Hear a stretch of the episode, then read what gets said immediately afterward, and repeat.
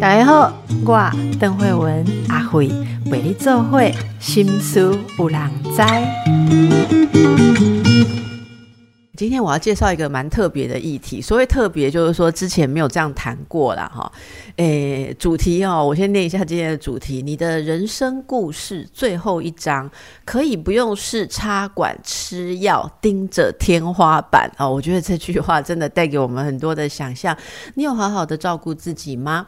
面对逐渐老去的身体，我们老后真的只是靠药物过活吗？大家都觉得好像药哈就是一个嗯。um, 老化之后的一种不可或缺的道具啦。我记得，如果是电影要拍这个老人的话，呃，导演哦 或是场务都会知道说，哎，老人住的房间桌上就是要摆一些药罐啊、药丸哦，还有那个什么一星期一二三四五一格一格早中晚那个东西，一看我就觉得一看就知道这个是老人住的房间。这是真的一定要这样子吗？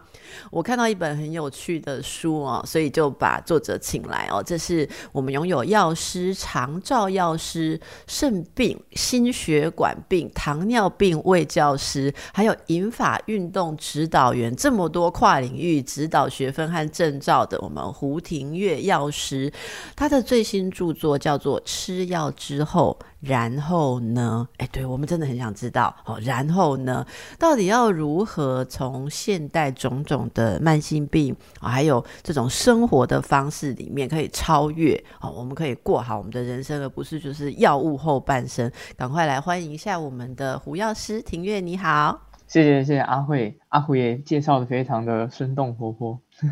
是是是，来，诶，这本册是写啥哈？哈，这本书哦，这本书在讲说。呃，我有发现大家都对于健康这两个字太有压力了，都会觉得说，哦，我今天忘记吃药，好像就会血压飙高，身体马上明天就会生病了。啊，或者是反过来，大家会觉得，呃，健康明明很重要，但我却害怕吃药，那我就去找一个其他的偏方啊疗法来让自己的健康过好一点，就没想到健康恶化了，然后再回头找医生来处理，就会吃更多的药。那这本书是在写我。呃，自从发现了，哎，我明明是药师，但我却没办法控制好我爸妈的疾病，慢性疾病。我妈就糖尿病恶化，然后我爸得癌症。那我对于这件事情非常的困惑，因为明明治疗这些疾病的方法，我们在大学四年都已经念得很清楚，然后知道明明知道可以照着那个感染去执行，然后大家就可以健康，怎么大家都做不到呢？所以，呃，自从他们生病之后，我就调整了我跟他们。呃，沟通说服他们健康起来的方法，那也因此发现了，哎，其实他们呃控制血糖啊，防自己的癌症继续恶化，这这事情他们是非常在乎的。那他们可以用更有人情味的建议，然后执行，我才发现，哎，他们的血糖控制好了，那他们药可以越吃越少。然后带着这样的概念，我就执成功的执行在我的病人身上，我就觉得，哎，其实我蛮有一个呃不一样的。专长可以让民众照顾好自己，然后减少吃药，所以我就带着这个理念去环岛演讲，然后至今讲了快五十场了，然后都通常都去偏乡。会有这样的想法，是因为我一直觉得我很期待自己变老的样子，因为最近刚好也看了阿慧的书。哎，我的书里面没有纳入，如果要吃药怎么办？你让我好好的想一想，下一集要来写这个来。就对于自己变老之后的生活蛮期待的，但如果每天都一直吃呃一把一把的药，那我就吃饱了，我就对于这样的生活就呃不期不待。然后那那么如果我们在有限的时间，我们比如说下半生大家平均寿命活到七十八岁嘛，如果已经确定自己会活到七十八岁那一年的话，那那那一年我会想要怎么过？像那个最近刚过世那个伊丽莎白女王二世，就是。英国伊丽莎白女二世嘛，对不对？然后他大家都开始传说，哇，过世之前只卧床半天，然后他九十六岁，那甚至前一天还可以去跟首相开会去骑马。那我也很期待这样的生活啊。但是，呃，他做的生，他做的事情都很简单，都是什么什么地中海饮食，然后吃巧克力就吃那个黑巧克力都没有含糖的，那或者是他喝无无糖红茶，然后每天会去遛狗运动等等的。那每次我这样讲的时候，台下的阿公阿妈就说：“哎，没赢啦，那个没有办法嘞，卡塔乌利亚啦。”他们就拒绝我。但我就会呃借借此顺着他们意，就说哦，那没关系，卡塔乌一甜，那我们来做其他方法让卡塔乌麦甜好不好？然后他们就开始就跟着我运动了。所以呃，我在我觉得胃教这个东西，与其呃举我妈的例子好了，我妈那时候糖尿病很严重，因为她是一个清洁阿姨，然后与其医生都会跟他讲说啊，那个便当不要吃啊，水喝多一点啊，然后呃你要多运动啊。他说真的，她是一个清洁阿姨，她酸酸痛的要命，你要她回家就运动，她怎么可能答应你？然后她在裤子里家里面打扫，她因为在裤子里面家打扫，所以她就不好意思喝太多水，因为她想尿尿会没地方尿嘛，所以她多喝水这件事情也办不到。那接下来就是吃。不要吃便当这件事情也很困难，因为他雇主家跟雇主家之间就间隔三十分钟，光交通时间就去掉十分钟了。那他都会跟我说：“，我有吃饭就不错了。”你他又不是英国女皇，有人给他端地中海饮食上来吃，对不对？他就只能买便当嘛。对，就然后英国女王会有那个时间空闲去遛个狗。我们家有养狗，那我们是我们家三个人都是没有空去遛狗的。那这样怎么可能达成得到运动目的？就是对大家都知道健康很重要，然后运动跟饮食很重要，但为了生活，到底有有谁不能为五五斗米折腰？对，所以就会我自己的做法就是，哎，反正我妈工作就两点一线嘛，就从 A 公司到 B 公司，那何不我在中间帮她找一家那个减糖便当，她一样吃便当。但是他可以顺路去买减糖便当啊，一样吃便当，但他血糖都可以控制好。我妈到现在她糖化血素都没有超过六点四，就是在标准内，然后到现在都没有吃过一任何一颗血糖药。所以，但她还是持续她的经经济工作。所以我一直觉得，如果造成我们生病的原因是因为我们不得不维持工作的话，那我们能不能在一个维持你？工作现有工作或现有生活习惯的状态，然后微调一点，变得健康起来，这是我的想法。然后，诶，目前证明了，呃，每一个病人，然后都可以达到他减药的目的，从血糖药啊、胆固醇药到止痛药、安眠药，还有甚至胃药，都很有帮助。我自己的经验是这样子，所以带着这个很特别的理念，就开始环岛演讲，然后写书、写文章，至今。其实这个真的非常有意思，因为您是一位药师。然后药师发愿要帮大家减药，哦，我觉得这是一个非常有意思的一个概念，就好像呃，我记得以前可能觉得医师就是要治病、治好病，但是有一段时间以来，其实是呃，从 WHO 就呼吁大家要把医疗的观念再往前推一下，变成是健康促进，所以现在大家都比较会去注意到健康促进。所以我想，庭月刚刚提到的，就是，呃，重要的是药物就是来补足或是治疗健康已经失衡的状态。如果可以把健康本身促进健康的方式做得更好，那当然可以需要的药物就减少嘛。我们刚刚听到的很多例子都是如如此。那所以你在这个环岛演讲的过程当中是。呃，要举很多的例子，或者说你每一场都要针对听众，他们例如说台下你们各自都吃什么药啊，是什么病啊？哈，那这种病你要做些什么才可以减药？你就要变成是全科全能吗？或者说，其实你跟大家推广有一种共通的核心概念，像你书里面写的，大家其实呃都可以参照的一些方法，可以当做今天是一场小演讲，好不好？来跟我们听众朋友说几个呃，就是不管你在照顾谁，还是在照顾自己。有没有什么你一定可以做好的？好，虽然每每个人吃的药都不一样啊，但是我想有一些共通的原则，对不对？我想庭月今天就当做我们空中空中全国演讲一下，好不好？好，哎，我觉得最最大大家最容易达到的就是饮食吧，因为我去自己有发现，其实生病原因七成吃，三成运动。如果我真的呃运动的很凶猛，那你就算跑两三圈操场，可能还只有少掉半碗饭的糖。那不如一开始当初就少半碗饭嘛。那我自己遇到的是，我们 平常生活就养成了吃面包啊、吃饭、吃面的习惯了。那如果突然要长辈说，哎，这些主食省去的话，他们可能会有点不习惯。那我通常都会说，我们现在改成那个吃菜配饭，就是我们那个自助餐便当啊，它是不是会有下面一个大大的格子啊，上面有三个小格子，对不对？哦，就是下面那个大格的，以前是放白饭，上面三格放菜。哎，那我们现在转过来，就是下面那个大格子都放菜，然后你吃到饱没有关系。然后上面三格，因为三格就是蛮小的，那你就可以限制自己放自己想吃的，比如说呃肉啊啊饭啊什么等等的，就可以放那个位置，就这样就很简单，就限制分量。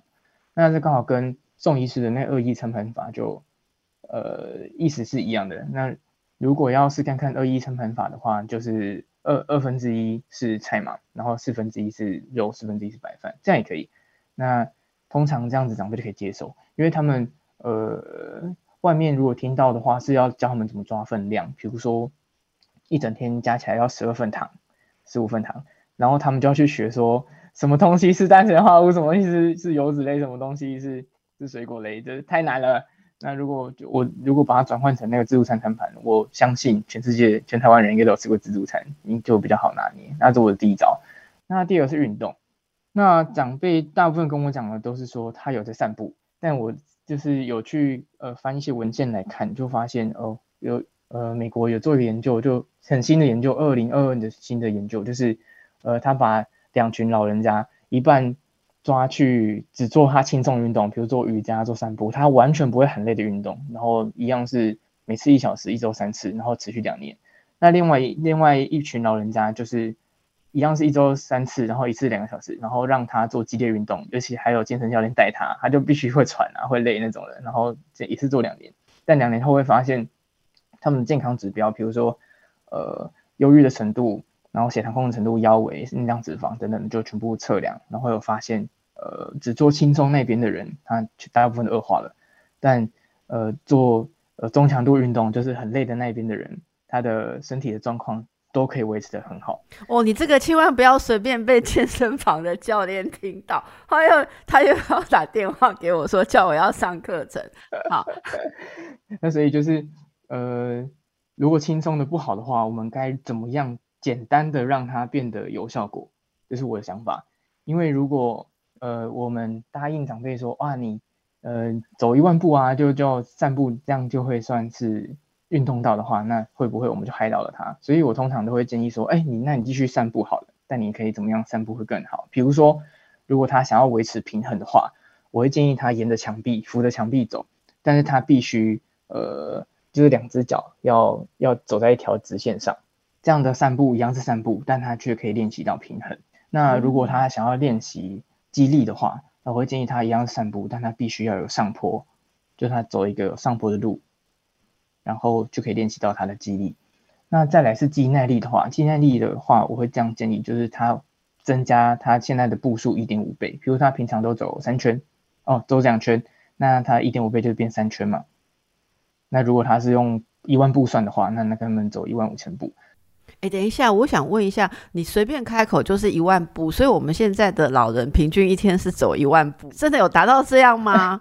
如果是都市的话，因为我自己在双北市有之前就当药师，那每一个跟我炫耀的说，哦，今天走一万步哦，然后他们的一万步就会走那个公园啊，走个四圈，哦，很大的公园走四圈应该就一万步。那如果是偏乡的话，大概呃有行动的比较少，所以就会偏乡的味道就会变成是该如何让他们愿意开始散步，那我就不会去要求什么达到肌耐力啊、有氧，不会就可以。呃，会变成会教他们该如何开始散步。没有，你知道我有时候哈，我有时候在访问的时候，比方说像访问理财的时候，突然听到什么要多少钱才能够退休，那个数字大于我们一般的想象很多的时候，就掂一下哦。我今天让听众朋友，你掂一下，你一天有走到一万步吗？听这个庭月药师讲起来，好像一万步很简单，他还要给我们增加一点五倍哦。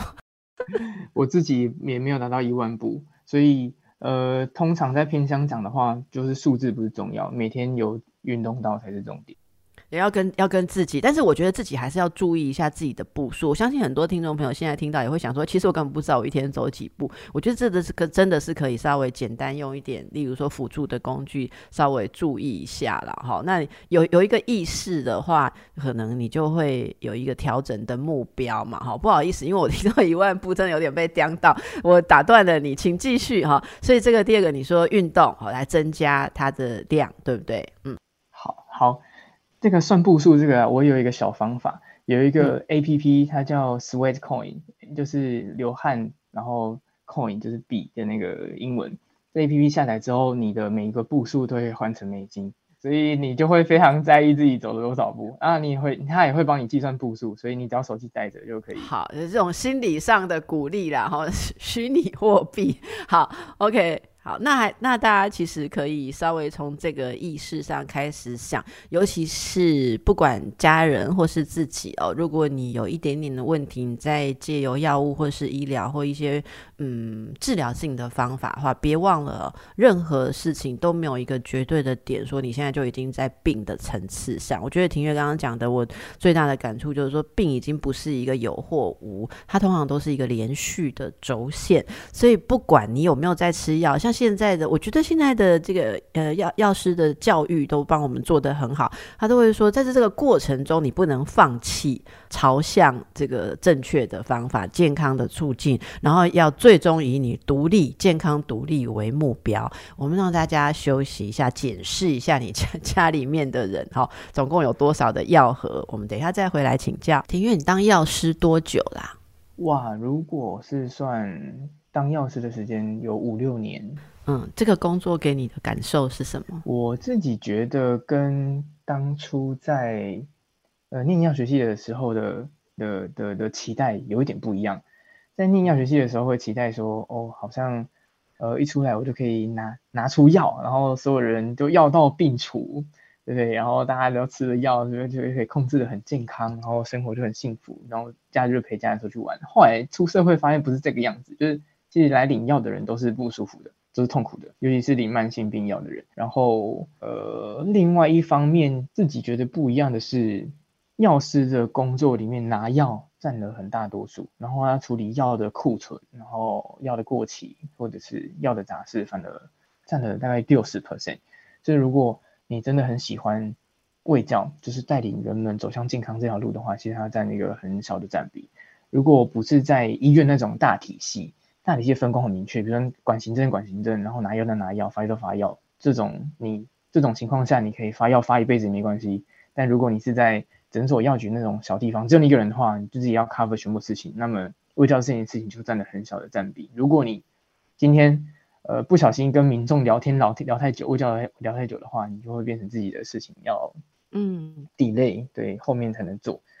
然后，嗯，第三个发现的地方是我自己有去去发呃找找到那个卫教跟生活习呃跟现实世界中间有一个很大的 gap，就是我们卫教都会多多喝水，多吃蔬菜，多运动，然后。但是现实世界，你要民众多吃、多喝水、多吃蔬菜、多运动这件事情很困难。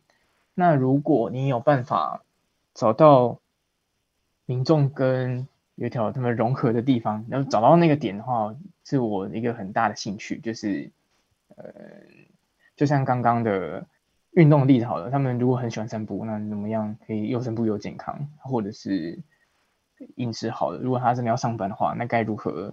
控制好血糖，又可以正常吃便当，大概是这样的感觉。我觉得这是在我考上后，而且实际当了药师，当了四五年，然后实实际体会到一直吃药，结果他糖尿病的药吃全餐，就糖化血色素还是高于九，就是那种病理洗肾的状态。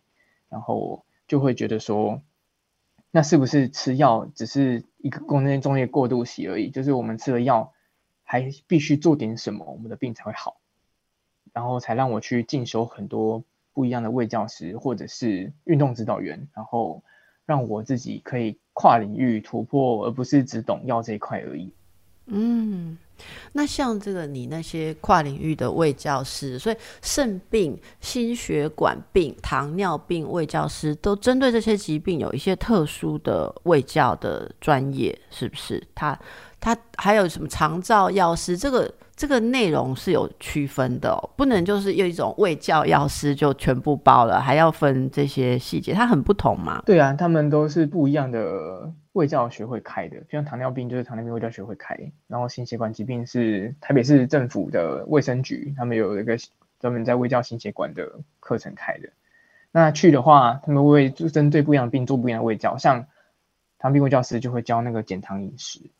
然后心血管就会去教，哎，怎么样可以降低血压的饮食？然后像肾脏疾病也就会教到，呃，那个蛋白质控制的饮食。那甚至在没有嗯，没有肾脏疾病的时候，是不是吃蛋白质会对肾脏比较好？就呃，每个人教的都很针对那个领域。那我们一般人呐，哈。一般人如果还没有到生病，因为你说哦，你一直有个梦想是想让大家过喜欢的生活，慢性病也可以控制的很好，对不对？好，那如果有有，我觉得好像如果生病再要控制，就有一点点慢了，对不对？如果有些听众朋友就是看了你的书哦，想要早点开始。对，可以让自己生活活得更好。哦，青现在像是青壮年呐，哈，你这本书有提供做得到的不费力健康五步骤，对不对？我们可不可以从这边来谈一谈，说大家怎么找到自己的一个生活方向跟指标？好啊，如果是青壮年的话，我这本书呃提供了五步骤，它的第一步就可以跳过，因为第一步骤是在找动机。为为什么要跳过？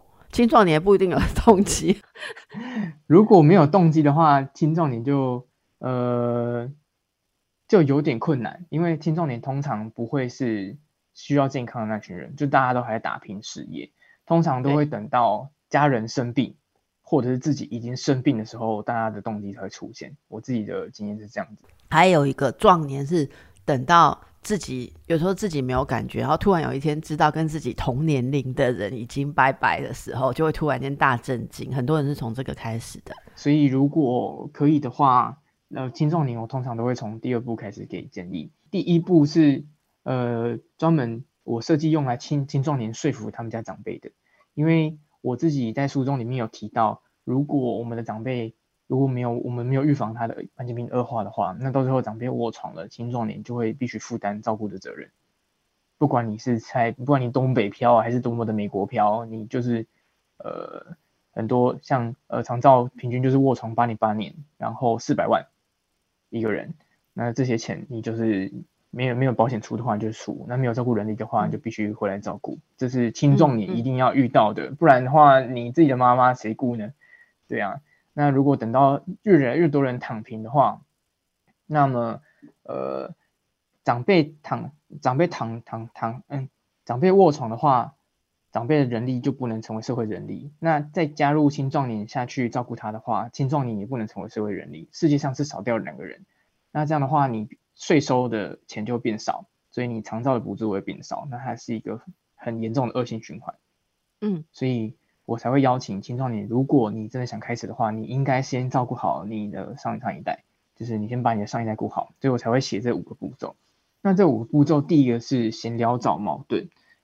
找矛盾这件事情呢，我会建议从闲聊的方法开始。呃，例如，呃，像有些人他就很不喜欢戒烟，但是他如果一听到呃，他的孙子如果抱着他说：“哦，阿公你好臭哦。”然后阿公通常就很喜欢戒烟。那就算你讲了十几年，你爸不想戒烟，但是一个孙子一句话就会想戒烟。那像运动也是，像有些人，呃，他就会抱怨说：“哦，自己的走路会气喘吁吁，然后连赶个公司都赶不到。”但是他又同时抱怨说，他工作太忙了，所以他也没有时间运动。那这个时候你就不需要去。骂他说啊，你都没运动，不用，你就把这个矛盾点给点出来，我就会这样说哦，你真是辛苦了，你同时发现自己要花时间工作，又同时发现自己没有时间运动，哦，你都在为家人付出，这件事情辛苦了。先要找矛盾的地方，这个东西是我去上那个动机式物谈的课教我的，就是有一个心理师上的上的课，他叫动机式物谈，然后他会说。人啊，通常都会点出了矛盾点之后，就会很想要把这个矛盾给解决。那他就会反问你说：“哇，那我该怎么样处理可以比较好？”但是这个时候，如果你直接给他建议的话，那好死不死，这个建议又刚好跟他心里面所想相反的话，他就会觉得说你刚好在跟他对立的立场。这样的话，你在接下来给他建议，他就不会想听了。所以在书里面我就提到，这个时候你就反反而要反问他说：“你之前有没有曾经尝试过什么样的路失败了？那你觉得目前最想要从哪个路开始？”那他就告诉你说，呃，就就举个例子，比如说我有一个病人，那他是菜贩子，就是他早上必须凌晨三点就起床去去批发，然后六七点就去早市买菜。那他有一个特色，就是他很讨厌白开水的味道。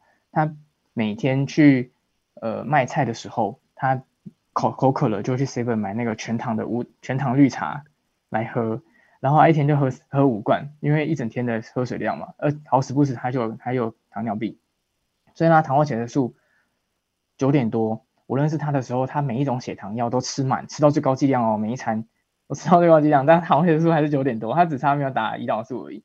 那这样子他就有困扰，因为他每次回诊就会有意思就跟他说，你饮料赶快戒掉啦什么的，但他就做不到，所以我就问他说，那你最想要从哪个地方开始下手？他说啊，当然是。饮料啊，饮料最想要戒掉，我都是说，那你相信我吗？我如果让你可以继续喝饮料，但血糖也可以控制的好，你愿不愿意跟我一起找这个方法？然后他就说，哎，好啊，试看看，因为他过去都没有听过有人这样跟他讲。接下来我就邀请他说，第三步，呃，邀请他找出并且删除他不喜欢的方法。我就开始提议说，那你说你不喜欢喝无糖绿茶，为什么？他说不喜欢涩涩的感觉。那我问他说，那你喝愿不愿意喝无糖红茶？因为红茶是烘焙过的茶叶。就比较不会涩涩的感觉，他就说不要茶叶都不要。那换豆浆呢？那豆浆就也会有那个豆咸味，他也不要哦，没关系，因为我们一开始就有说好，我提的案子他如果不喜欢就直接删掉。那最后我们达成了一个共识，我问他说，那你喜不喜欢喝用枸杞或者是用陈皮来泡茶，或者用花草花草茶来泡茶？他就反问我了，你刚刚说什么？再说一次，我要把它写下来。他竟然拿出纸跟笔，把我讲的话写下来。然后我就有点开心，我就会说哦，所以我刚刚说了什么？你愿不愿意再重复一次？因为我通常在喂教的时候都会问说，都会反问他，确保他有听懂嘛。他就说哦，对啊，你刚不是说枸杞茶、花草茶吗？还有我等，然后我等下就去买。我说哦，真的吗？你从什么时候开始执行？他说哦，我等下买完就开始试看看。嗯，就这样哦。我只跟他讲了这通电话，后来他就自己去找他喜欢的那种没有自己泡的饮料来喝，然后间接的去掉那个全糖绿茶里面的糖量。后来我在遇到他的时候，是他很开心的打电话跟我说，医生帮他去掉了一种血糖药了，他的糖化血色素降到了七点二，他就只是因为把饮料换掉而已，所以我并没有帮他做到什么，但他糖化血色素控制很好，那就很开心跟我说，哇，接下来我就要开始少吃便当里面的饭，然后开始运动什么的，我就说，哎，有成就感哦，有成就感，我就给他给他给他阻止，那接下来就是第四步，就是呃，如果可以的话，实做就要实做小步步骤并回诊追踪，就是。他如果呃想要做一件事情的话，你必须把它切割，就只找一件事情，然后把它切割成最小步骤。比如说他现在想要运动好了，那我就会跟他说：“你先试看看，呃，不要什么一万步哦，不要什么每天十圈，不要这样的话，你今天运动，明天很累，后天就放弃了。所以如果要运动的话，我会建议你先从站着看电视开始。”就是你先站，我们像学走路这样，我们通常是先学站嘛。你看我们很久没运动，但如果我就跑去跑步的话，一定会就很累了。所以我就先从站立站站着看电视开始。如果站如果站着看电视可以接受的话，然后脚不会酸的话，那是不是试看看抬脚看电视，就会边看电视边抬脚？那通常这样子，他习惯了抬脚的病人，他们过几天就真的自己出去走路，因为他会觉得这样太少了，没办法明显控制到他的血糖。对，那。所以我就建议建议他运动的时候可以先从呃站着看电视开始，很好，他就答应我了。最后就是一年后，就是开始运动后一年后，他最近告诉我他的糖化血色素降到了六点七，我把一个从糖化血色素从九点八的人，然后降到七点二，现在是六点七。他的所有的胆固醇药、血压血压药都去掉了，他只剩下两种血糖药。然后他就会跟我炫耀说：“哇，我什么药都没有，我现在只剩下两种血糖药而已。”这时候就是第五步，肯定他，肯定他的炫耀。就他其实在炫跟我炫耀这件事情，他想要获得成就感。那我就告诉他说：“你真的做的很好，我其实没有帮到你什么，都是你自己达成的。”然后他自己就会自一直努力下去了。他接下来就会固定每次抽血报告出来，都会跟我炫耀这件事情。然后我也只是鼓励他而已，我也没有给他什么建议。他也会去，他做了一个很大的改变，就是他的女儿又会特别时不时跟我讲说，他爸最近变了很多。因为他过去都会自己痛就跑去药西药房买那个止痛药来吃，然后就是很很喜欢朋友买那个什么草药来喝。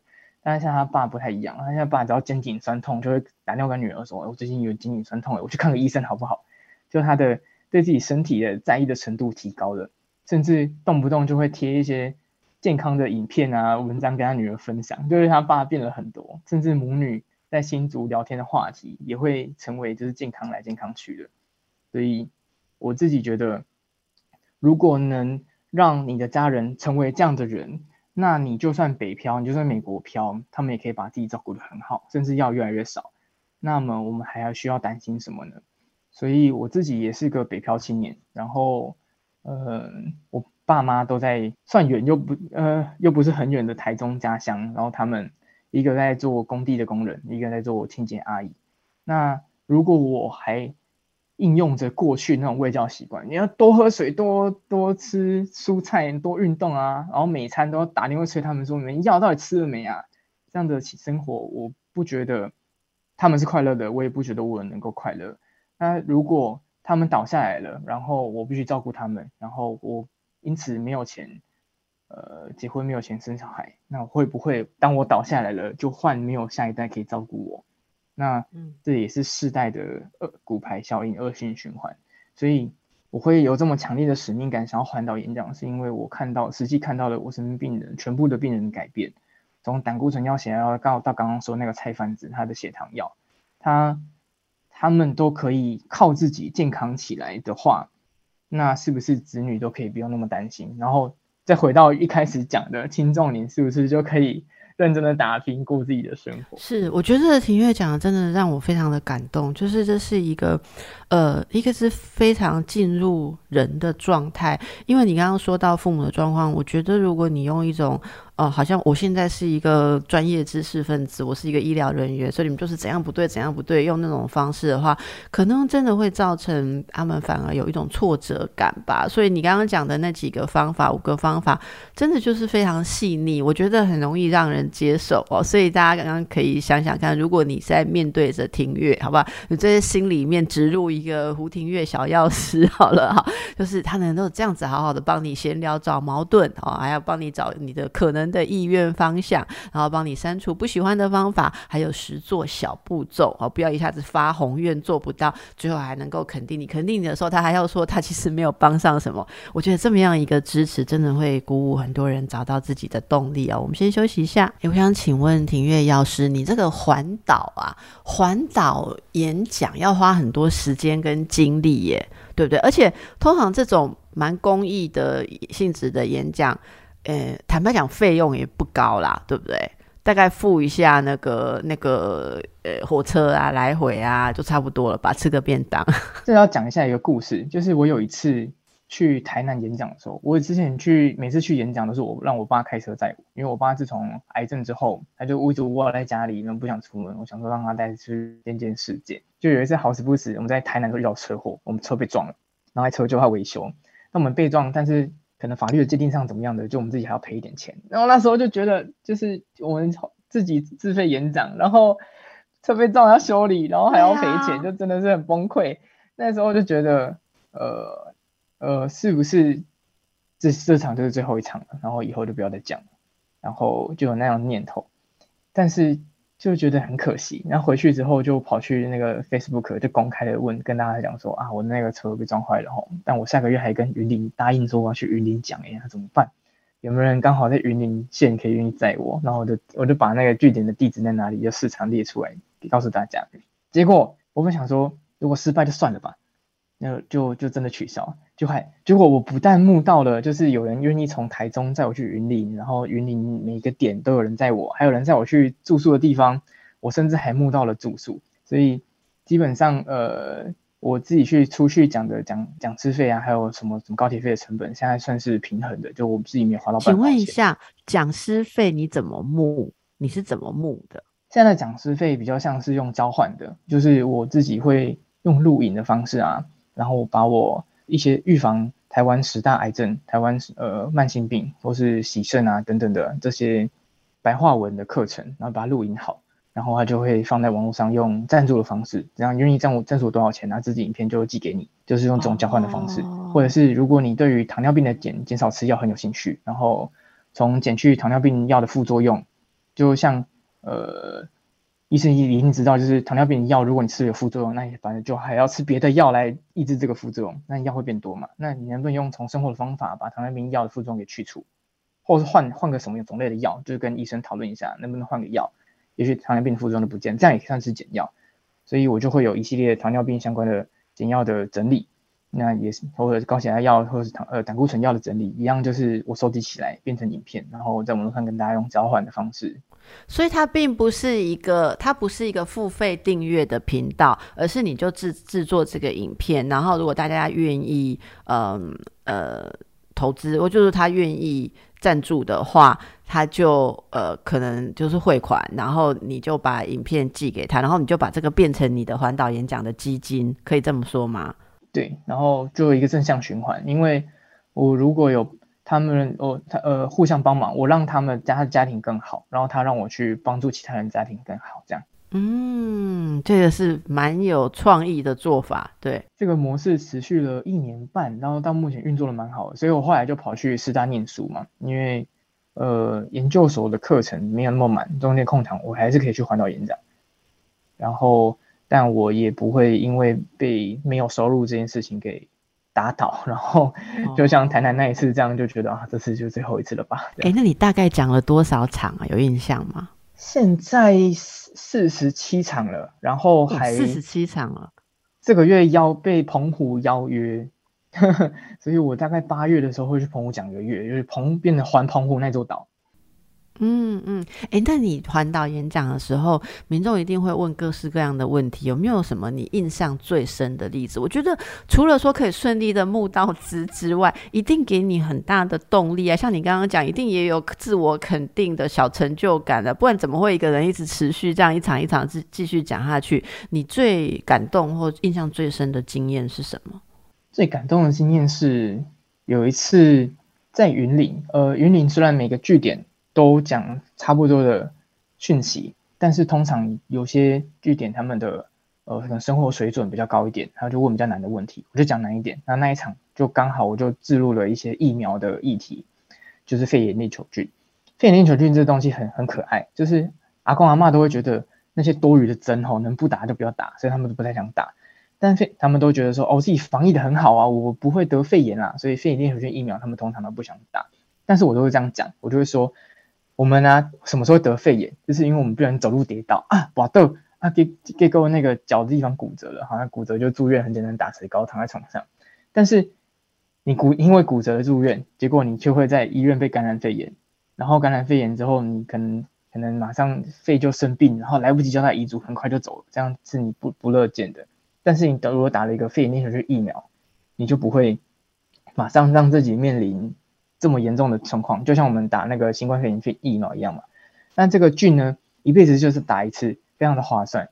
那时候长辈，我帮长辈解决了，呃，为什么要打这个问题？那他们要要解决就是，他们通常都会说，哦，那不要，他们医院好远哦，打很麻烦，或者是他们会说，啊，那个去医院打针都还要挂号费，非常贵。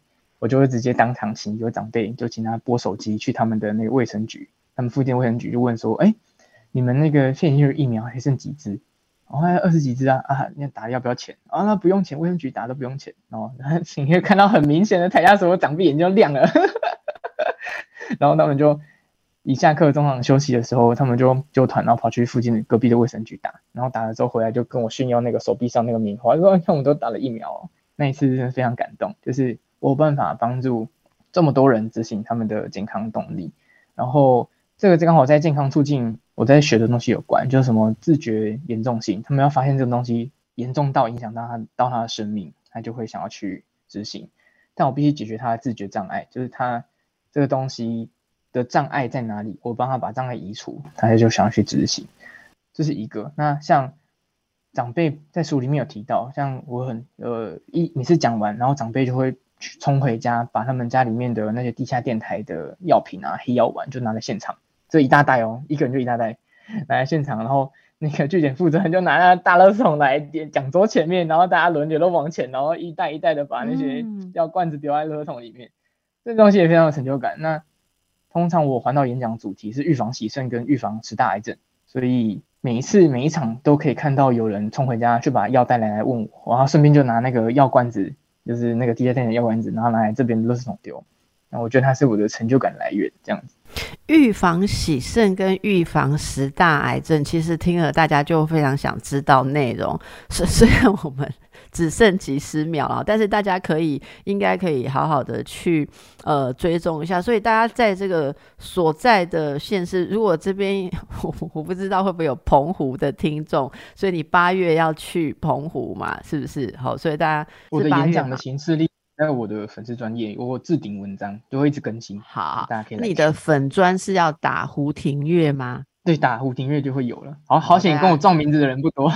哦，是，哎，所以这个爸妈取名字也是很重要啦，哈。好，那当然，大家我们今天有机会来推荐，就是请大家来看看庭月的著作《吃药之后，然后呢》。好，那也祝福大家可以把庭月这个呃花这么多精神在推广的观念，用在自己跟家人还有朋友周遭的生活里头，让我们的社会每个人都更好。光是听到说，哎，青壮年不用再把自己的人生赔进。去这个照护里面，好，那那我们的人生也可以延长更长的有活力、有价值的时间，是不是很棒呢？非常谢谢婷月带给大家的分享，也祝福大家，拜拜。谢谢阿慧慧文医师。